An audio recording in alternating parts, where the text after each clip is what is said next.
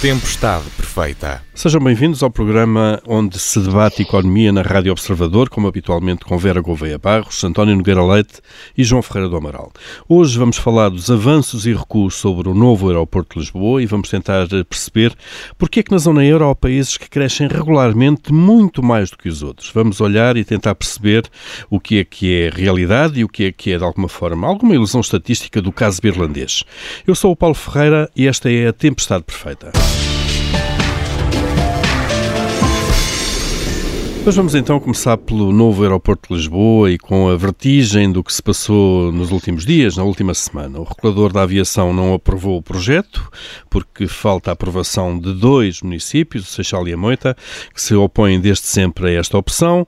O governo decidiu reabrir a discussão com um novo estudo estratégico, onde vão estar também Alcochete e a opção Montijo como aeroporto único da região.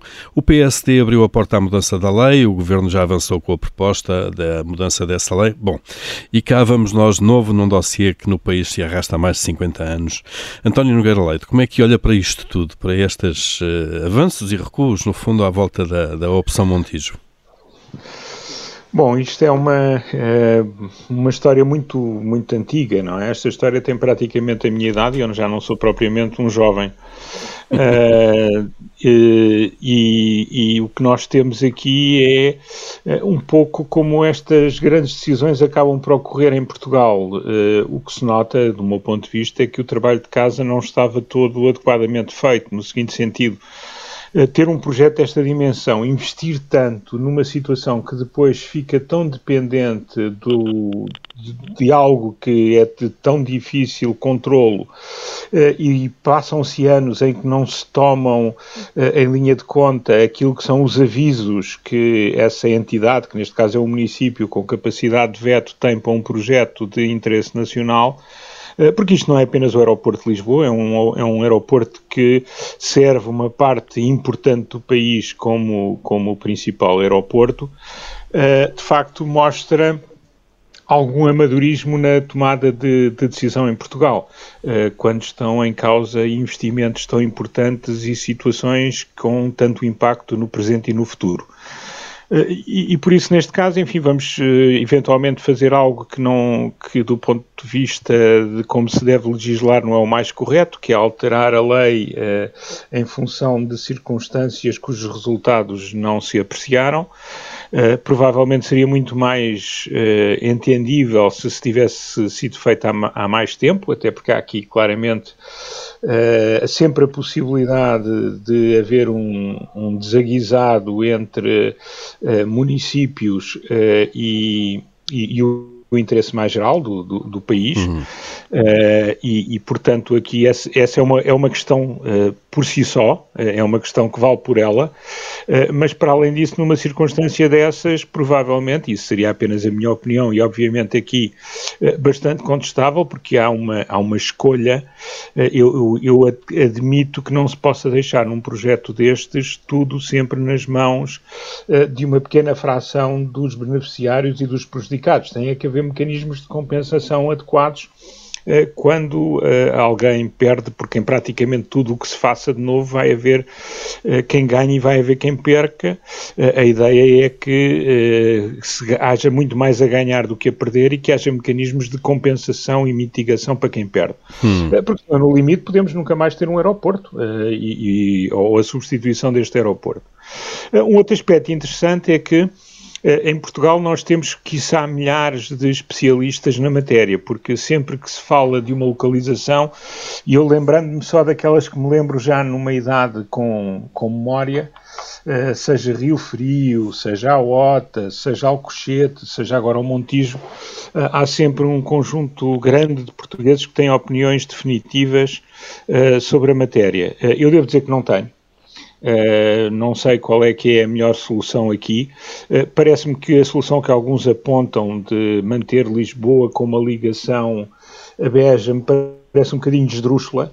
Uh, e, e, claramente que um aeroporto em Beja, mesmo com TGV, e é mais um TGV, uh, não é a mesma coisa do que ter um, um, um, aeroporto a 40, 50 km de Lisboa, porque Beja fica a quase 200 km de Lisboa, é uma, seria um caso único uh, na, na, Europa, certamente, mas o, o, que me parece é que temos, sobretudo do ponto de vista de processo, e independentemente do mérito em termos substanciais da localização, eu não sou um especialista na matéria, nem me dediquei a estudar o tema, nem vou estudar o tema, portanto, eu espero que haja quem estude o tema e que. Porque... É, é suposto que os especialistas sirvam para isso também, não é? Exatamente, claro. eu, eu tenho a minha profissão, tenho as minhas atividades, não tenho que ter, não tenho que estudar a fundo todas as grandes decisões que o país toma. Há portugueses que acham isso provavelmente não estão suficientemente claro. ocupados nas suas principais funções.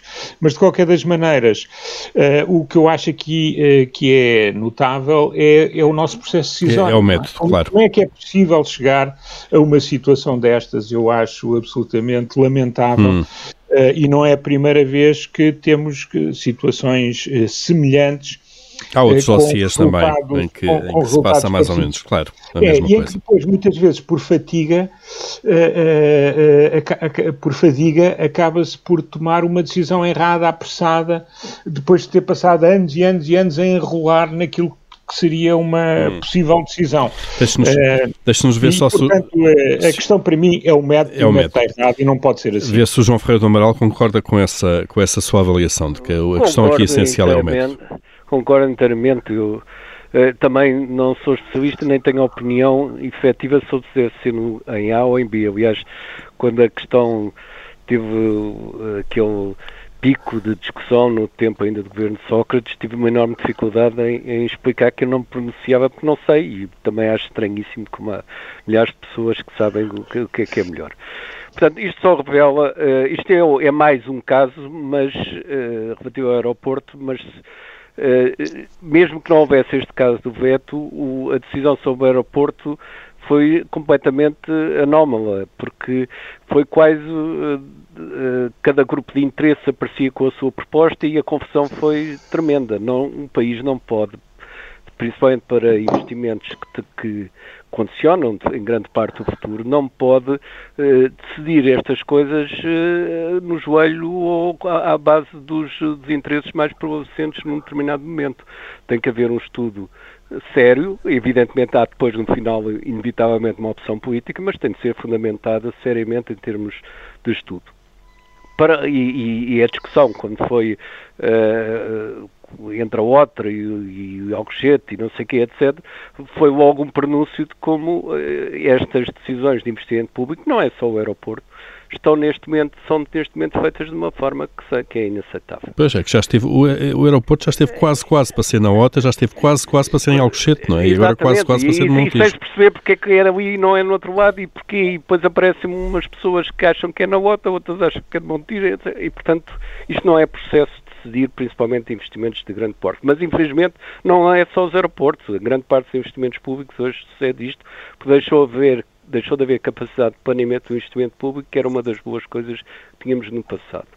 Para além disso, surge agora o problema, ou surgiu agora, porque ele já existiu, mas surgiu como, como atuante o problema do veto, que ainda faz menos sentido, porque não faz sentido que um, um, um projeto de âmbito nacional e fundamental para, para para o futuro do país eh, seja decidido a, a, enfim, por, por um, um município, por melhores razões que tenham, é, para dizer que não, quer dizer, não pode ser. Isso eh, não faz qualquer sentido. Mas Se nós tá... fizéssemos isso claro. para, o, para, o, nível municipal, seria a mesma coisa. Uma freguesia podia pôr em causa a decisão municipal e no limite um condómino podia pôr em causa a decisão do prédio, que por sua vez punha em causa a, a, a, a decisão Sem de uma freguesia. Depois, quer dizer, não faz sentido. Não faz sentido. Oh, João Ferreira do Amaral, mas aí a pergunta é o que é que levou em 2007 não o Governo então a aprovar uma lei dessas, não é? É, é verdade, é inacreditável, mas... É que nem ainda por cima não há uma lei dirigida aos investimentos públicos de uma forma genérica. É concretamente para Exatamente. equipamentos aeronáuticos. É incompreensível. O que é preciso, aliás, o António referiu isso muito bem, o que é preciso é, evidentemente, arranjar mecanismos de compensação para quem perde por facto de se instalar algo que é do interesse nacional. E, portanto, a nação, ou seja, as finanças públicas nacionais, devem compensar quem é prejudicado pelo facto de se instalar esse, esse projeto que é, que é, necessário para o país como todo. Mas isso é uma coisa diferente de haver veto, porque a verdade é esta, como dizia também o António, no limite nunca teremos um aeroporto ou, ou, ou também eh, outros investimentos que possam eh, afetar de algum modo a, a situação local. A política Portanto, do tudo, nunca no meu quintal, não é? Tudo, exatamente. É justamente para evitar isso que se criou um Estado, não é? Para, para poder tomar decisões que, vão, que, não, que não têm unanimidade e, portanto, ninguém pode vetar eh, essas decisões, a não ser que houvesse qualquer atentado, claro, aos direitos humanos, claro. que não é o caso. Portanto, e tudo isto é mal demais e espero é que a gente aprenda com lição, porque não é só o aeroporto, são muitos outros investimentos e ações que estão em causa. Que estão em causa e que levam, no fundo, a, a processos como este. Vera Gouveia Barros acompanha, no fundo, a, a crítica e a indignação sobre a forma como se chega aqui. Acompanho totalmente. Eu sou mais, mais jovem que os meus colegas e, portanto, desde que me lembro de, de, ser gente que sempre se ouviu falar da questão do aeroporto de Lisboa. A Vera já entrou para aí na discussão na parte do, do Alcochete, talvez. Na altura... Não, não sei. Tô... Lembro-me de Ota. A, a Ota, sim. Quando, a Ota... quando a desértica margem sul era Jamé, uh, passei pela fase de Montijo, sem plano B, portanto tenho assistido a estes vários a, estas várias mudanças de opção e tal como os meus colegas eu, eu tecnicamente não tenho qualquer opinião sobre um ou outro uh, um outro sítio que venham ainda a lembrar-se. Tenho, tenho a dizer que a opção de Beja para servir Lisboa não, não me parece ter cabimento numa lógica de turismo que é o setor que eu mais eh, que eu, que eu, um setor que eu, que eu estudo particularmente. Numa perspectiva de turismo é, é, é um fator de competitividade de Lisboa ter um aeroporto dentro da cidade, eu sei que depois isto tem problemas fala-se da questão da segurança, mais recentemente tem-se falado muito da questão da poluição, até da poluição sonora Do e dos ruído, impactos claro. exatamente que isso tem sobre, sobre as populações, que é um assunto importante e que por isso justifica a tal questão de perante um projeto de âmbito nacional, de interesse nacional, poder perceber quem são os pequenos grupos, eh, mesmo definidos geograficamente, que perdem e se o projeto no seu todo tiver benefícios que excedem os custos, compensar quem vai perder, é aquilo que nós economistas chamamos um movimento potencial de Pareto. Há agentes que perdem, mas os que ganham, ganham tanto que conseguem compensar aqueles que, que perdem. Uh, e depois já estou a ver, já estou a ver associada a esta, a esta questão do aeroporto, agora que se está outra vez a discutir Montijo versus Alcochete, parece que são estas as duas as duas localizações. São, mas uh, já agora para Montijo, o, o, estudo, o, estudo, agora é o estudo estratégico, ambiental estratégico, que implica sempre que se estuda em várias localizações alternativas e não é um estudo de impacto ambiental que é dirigido apenas uma opção, como foi feito há, há pouco tempo com o Montijo, vai, o, o, Montijo vai entrar em duas, com duas, em duas, vertentes. Em duas vertentes, como aeroporto Sim. de suporte, segundo aeroporto de suporte a, ou tornar-se depois o principal. de Lisboa, exatamente, ou então tornar-se o principal. De Lisboa a ser, a ser o de suporte. O de suporte, ou eventualmente desativado a prazo, Sim. não sei.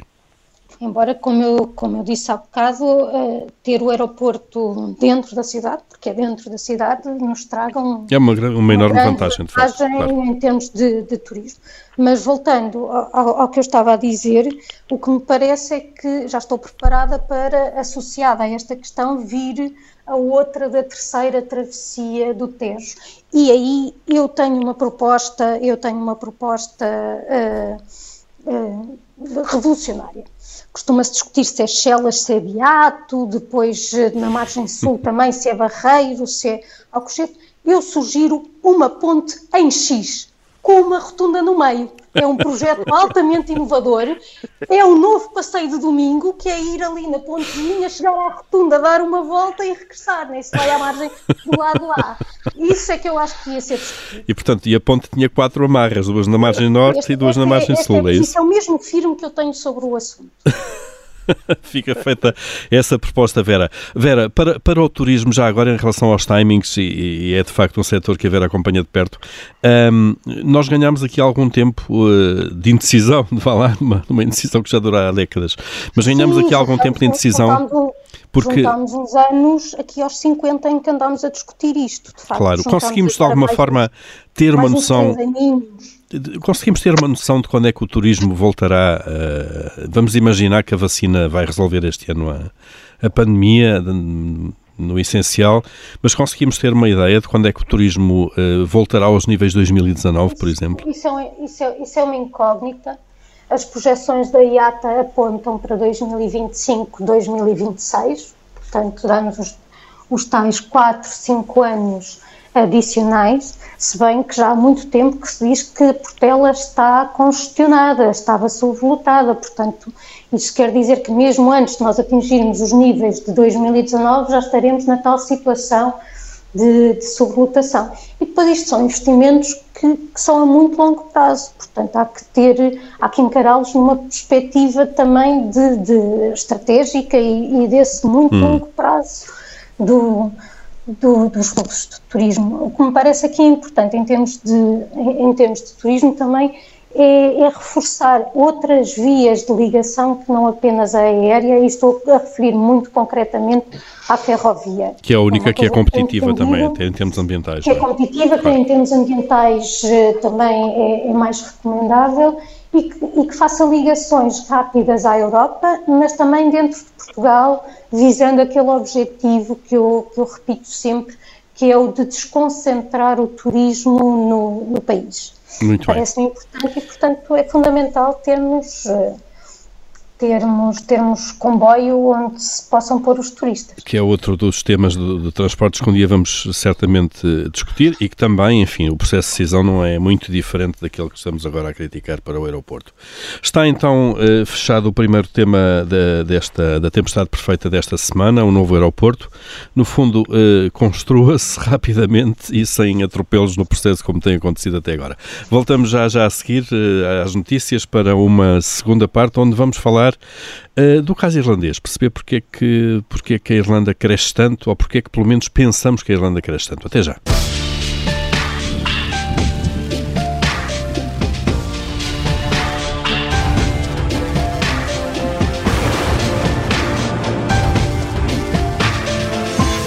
Tempestade perfeita. Já estamos então para a segunda parte com João Ferreira do Amaral, Vera Gouveia Barros e António Nogueira Leite para olhar agora já para uh, os assuntos que merecem aprovação ou chumbo dos últimos, dos últimos dias. Vamos então abrir o nosso Comitê de Crédito, a rubrica onde semanalmente fazemos uh, essas escolhas.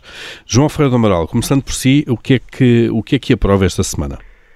Bom, uh está a decorrer, eh, enquanto falamos, a reunião, a reunião do Infarmed, mas tudo leva a crer que vai mudar a forma como se tem, tem decidido em relação a confinamentos e desconfinamentos. E num bom sentido, penso eu, ou seja, com apoio em dados científicos, claro que a decisão é sempre política no final, mas com apoio com dados científicos e com indicadores de alerta relativamente à, à evolução. Portanto, se for assim, penso que é bastante positivo. No fundo, ficamos com, com um caminho, um, e, e podemos um eh, antever com o que é que contamos, o que é, o que é importante. Isso para os agentes económicos é ótimo, claro. Vera Gouveia Barros, o que é que aprova esta semana?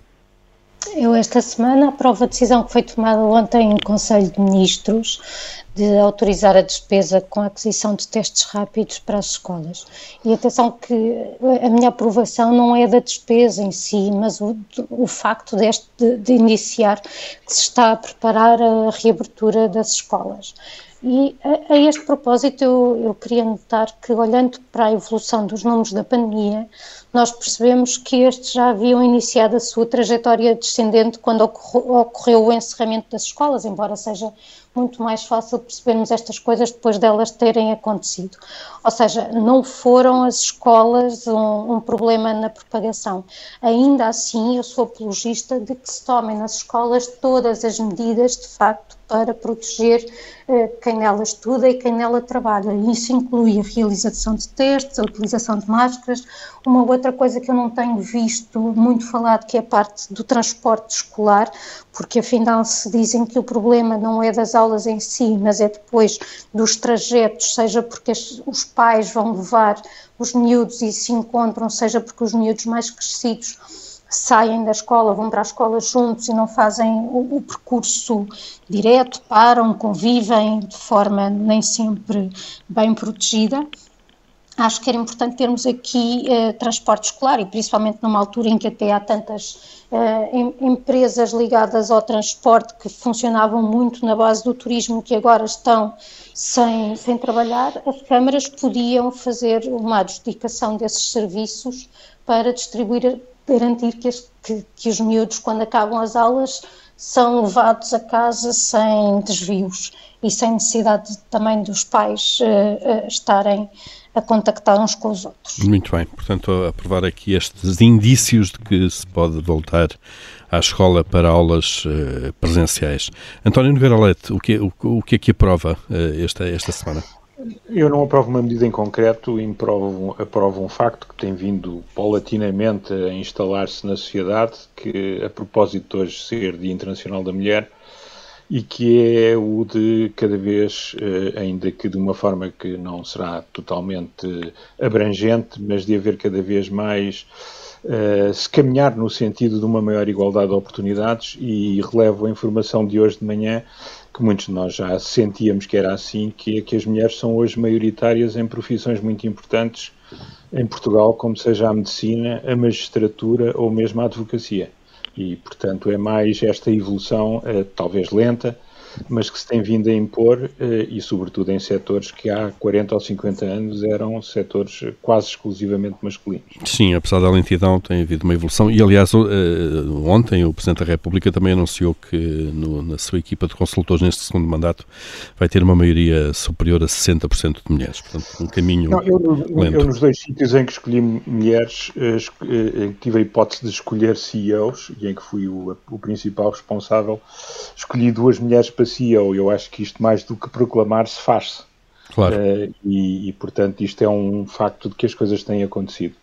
Muito bem, está, estão atribuídos os, os, votos favoráveis, se quiserem, às aprovações da semana. Vamos agora aos chumbos. João Ferreira do Amaral, o que é que merece a sua discordância ou oposição esta semana? Vou, vou voltar a um, uma discordância que já apontei aqui há umas semanas atrás, e, mas que não pode deixar de ser, porque cada vez se percebe melhor a, a forma deficiente como decorreu o processo, que é o caso da encomenda das vacinas para a União Europeia. De facto, hoje tem-se a noção de que os contratos foram mal negociados e mal estabelecidos.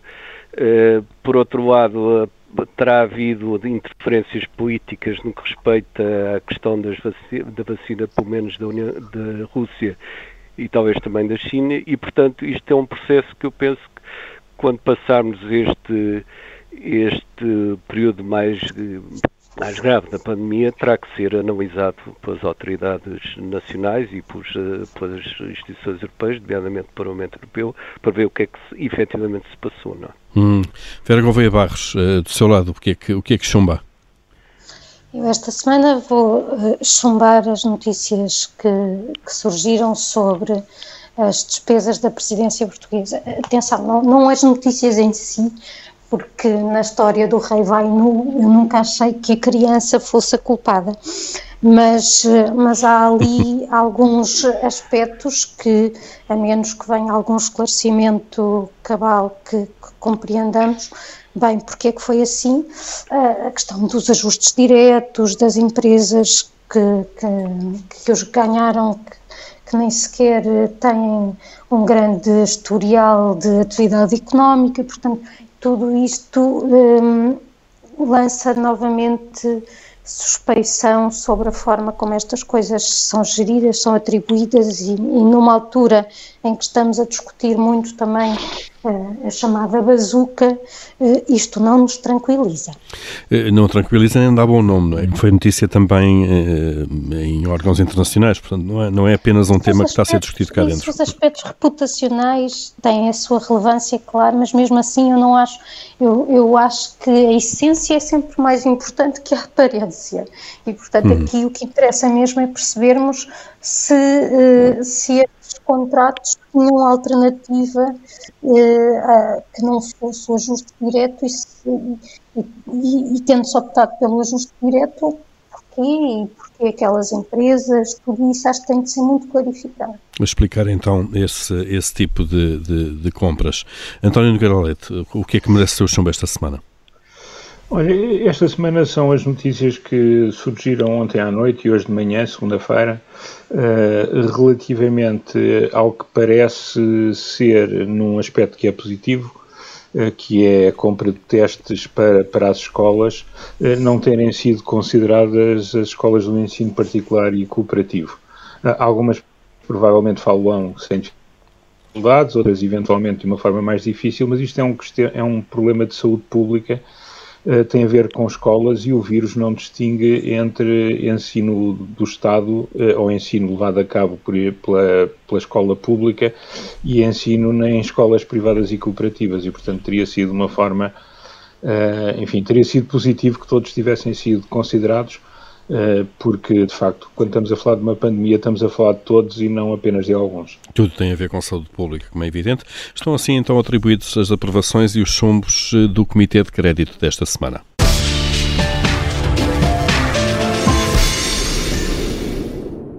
E vamos então olhar para o que se passa lá fora, num país muito concreto, eh, na Irlanda. Porquê? Porque saíram estatísticas estes dias eh, sobre o crescimento da economia irlandesa e verificamos que o PIB, o Produto Interno Bruto da Irlanda, cresceu então 3,4% em 2020, apesar da pandemia. Eh, isto quando todos os outros países europeus tiveram quedas, em Portugal na casa dos 7%.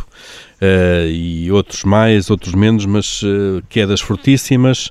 E a Irlanda, em ano de pandemia, a crescer uh, um número, 3,4%, que quem nos dera em termos, em termos de alta de ciclo económico nos últimos anos, não é? E, portanto, e para olhar um pouco para este caso concreto e para aquilo que pode ser também algum efeito de ilusão estatística, vamos tentar perceber o que é que se passa com a Irlanda. Vera Gouveia Barros, o, o que, é, que cuidados é que devemos ter quando olhamos para este estes indicadores uh, da, da, produção do produto irlandês? em, em, primeiro lugar, uh, fazer aqui um, uma alusão àquilo que já se vai tornando um clichê, que, que tem que ver com, com a palavra crise em chinês, acho, acho que é isso que uh, tem, tem um duplo sentido também com oportunidade. E, portanto, em todas as crises uh, há sempre por definição, há algumas atividades que saem delas beneficiadas, ainda que possam ser muito minoritárias. No caso em concreto, eh, a indústria farmacêutica, por exemplo, as atividades relacionadas com a saúde, eh, estão obviamente a ter mais atividade económica do que, do que outras. Portanto, aliás, temos aqui realçado o caráter profundamente assimétrico que esta crise tem em termos precisamente do setor de atividade, mais até do que em crises anteriores, que as distinções eram outras.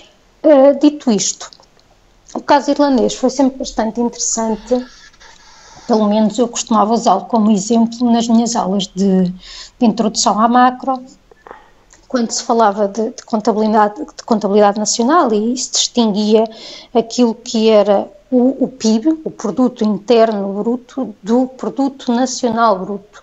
O primeiro diz respeito àquilo que é produzido dentro do espaço do país, independentemente de quem produza. Uma abordagem geográfica, então, não é? Uh, sim, o critério pode ser sempre geográfico, mas um é do sítio onde a produção é realizada, independentemente do agente. No caso do produto nacional, a lógica é, é ao contrário, o que interessa é o agente, onde é que ele reside, atenção que embora se chame nacional, não é um critério de nacionalidade, independentemente do sítio onde o produziu.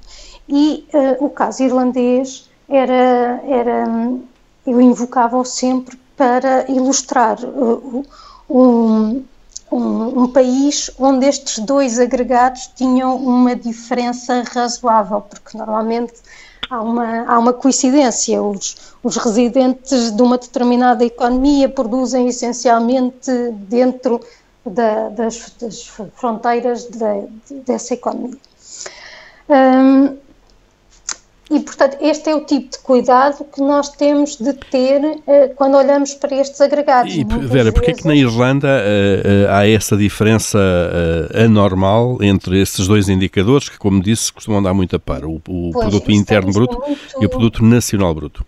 Isso tem muito que ver com, com a questão da, da fiscalidade irlandesa que se tornou atrativa para empresas essencialmente norte-americanas, até porque há muitos laços um, culturais que ligam os dois países. Uh, isso não é muito diferente daquilo que temos, por exemplo, na, na, na região franca, na zona franca da Madeira, por exemplo, em que contabilisticamente determinados resultados das empresas são gerados lá, e, portanto, entram para o PIB da, da região, mas depois temos de ir escavar um bocadinho mais para perceber se essa riqueza que contabilisticamente é gerada ali depois se traduz de facto em ganhos de bem-estar, nomeadamente através da criação de emprego. Se exemplo. fica ali ou se, ou, se, ou se é de alguma forma olhar repatriada, não é? Claro. Olhar para a parte também dos rendimentos. Sem dúvida. António Nogueira Leite, a mesma questão, nós, a Irlanda tornou-se sempre um exemplo uh, uh, que é apontado, os números da Irlanda são sempre fantásticos, comparando com os nossos. Há aqui uma parte que não é justificada pela economia real, talvez. Uh, bom, eu não, eles ainda não estão em definitivo os números do, do, do, produto nacional bruto, mas já devem existir, ainda não os encontrei. De qualquer das formas, o PIB tem a ver com, uh, se olharmos para a ótica de produção, tem a ver com a localização, qualquer outra, tem a ver com a localização dos agentes. Uh, e aqui eu acho que o mais importante é que existe, existem na Irlanda uh, sedes e operações das empresas que mais cresceram com a pandemia. Ou seja, a Irlanda é a sede europeia das maiores companhias farmacêuticas norte-americanas e que têm produção na Irlanda. E, por outro lado, a Irlanda também tem uma parte importante da, da atividade europeia das empresas de tecnologia. Eh, portanto, eu, eh, a forma como as atraiu tem certamente a ver com a fiscalidade. O que acontece é que a produção na Irlanda, em função de estar anormalmente focada nos setores que mais beneficiaram com a crise, foi este ano, eh, obviamente, que beneficiada por esse facto, quer em termos absolutos, mas sobretudo em termos relativos, não é? Claro, e portanto é preciso olhar. Aqui, aqui, esse aspecto é importante. Se nós olharmos para a, a sede europeia de, das grandes tecnológicas americanas e se olharmos para boa parte uh, da, também da sede europeia das farmacêuticas americanas, e entre as maiores farmacêuticas mundiais estão muitas norte-americanas, nós verificamos que elas estão na Irlanda e, portanto, esse efeito é, é, relevante. Não é tanto uh, a obtenção de rendimentos que são canalizados de outros mercados, é de facto o facto de uh, haver uma parte importante da produção que se consolida ali. Parte será por razões fiscais, mas há uma parte importante que tem a ver com o tecido produtivo da Irlanda estar muito focado nesses investimentos que conseguiu atrair também por razões fiscais, por razões de proximidade étnica, digamos assim, porque os irlandeses são uma componente importante da população norte-americana, muito mais importante do que na Europa, eh, e, e, por outro lado, porque é uma, é uma, é uma eh, economia que, por sorte, estava muito focada e, e está muito e tem uma participação muito relevante de setores que de facto foram beneficiados com a adaptação que todos uhum. tivemos uhum. que fazer responder à pandemia. Porque também, no fundo, também eh, formaram sua, os seus trabalhadores ao longo das últimas décadas. Eh, não, não, nós antes, antes de falar forma disso, dirigida. Nós, anos, se formos um bocadinho atrás, nos anos 90 falava-se muito na Irlanda, em Portugal. Uh, assim como ainda hoje se fala. e nos o, anos o 90, Celta, não é? Exatamente. E a história nos anos 90 era explicar, e isso foi uma ideia que até António Guterres, na altura primeiro-ministro, usou várias vezes, foi o facto dos irlandeses terem começado a apostar brutalmente na educação no final dos anos 60, princípio dos anos 70. E o que se dizia na altura é que aquele crescimento, quando eles de facto descolaram em relação ao, a nós e à Grécia, teve muito a ver, tinha, e à Espanha, tinha muito a ver com o facto de eles terem uma população bastante mais educada, que numa primeira geração uh, foi para os Estados Unidos, se nós olharmos para os anos 80, houve uma, houve uma imigração enorme de gente muito qualificada da Irlanda para os uhum. Estados Unidos, mas a partir daí, com outras políticas, incluindo a fiscal, eles conseguiram ir concentrando na Irlanda eh, uma boa parte das pessoas que iam formando. Mas de facto a Irlanda foi o primeiro país dos países menos ricos da Europa a investir a sério na qualificação e na educação como forma de lançar um crescimento mais robusto. E, e, isso está a dar frutos agora. Desta, claro. E fugir desta, já está a dar há alguns anos e agora continua. continua. Há evidente que os aspectos fiscais não são irrelevantes, mas mantém-se esse. Vera, diga. Até se costumava usar o exemplo comparativo de Portugal e Irlanda entre autoestradas e formação. Exatamente. É, aliás, a Irlanda apostou muito pouco em, em autoestradas. Não sei como é que está agora, mas há uns tempos havia sim, sim, uh, 50 ou 60 km de autoestrada à volta de Dublin. estatística, exatamente. Claro. Uh, João Ferreira Amaral. Nós, está como nós no antigo regime, basicamente.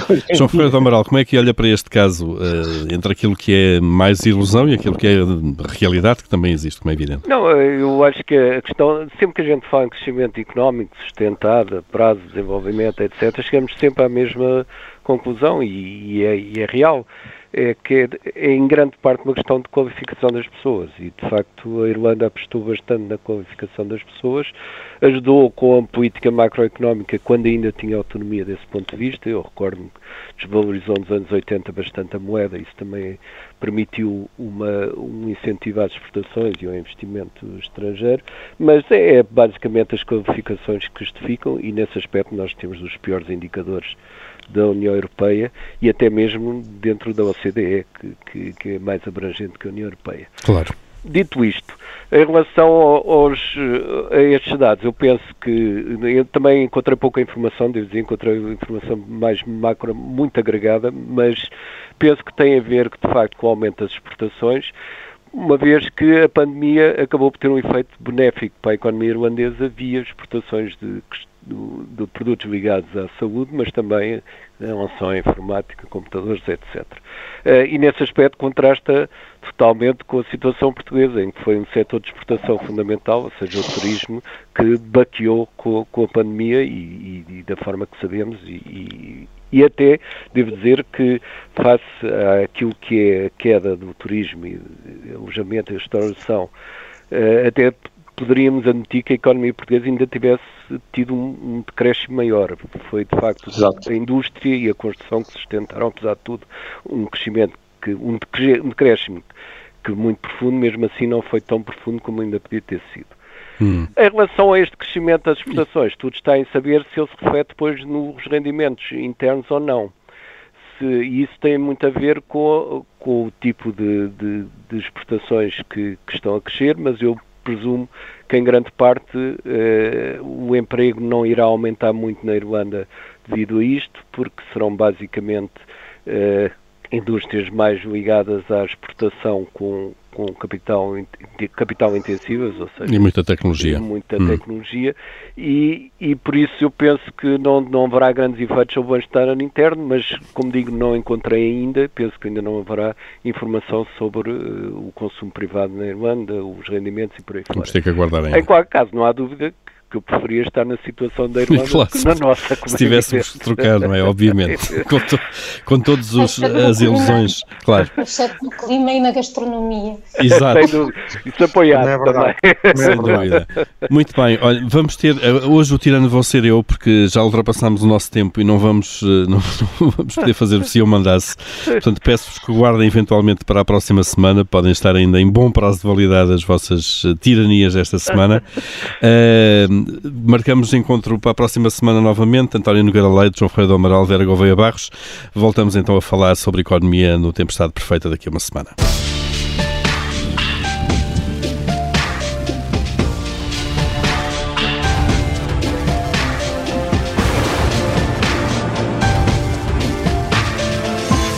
Tempestade perfeita.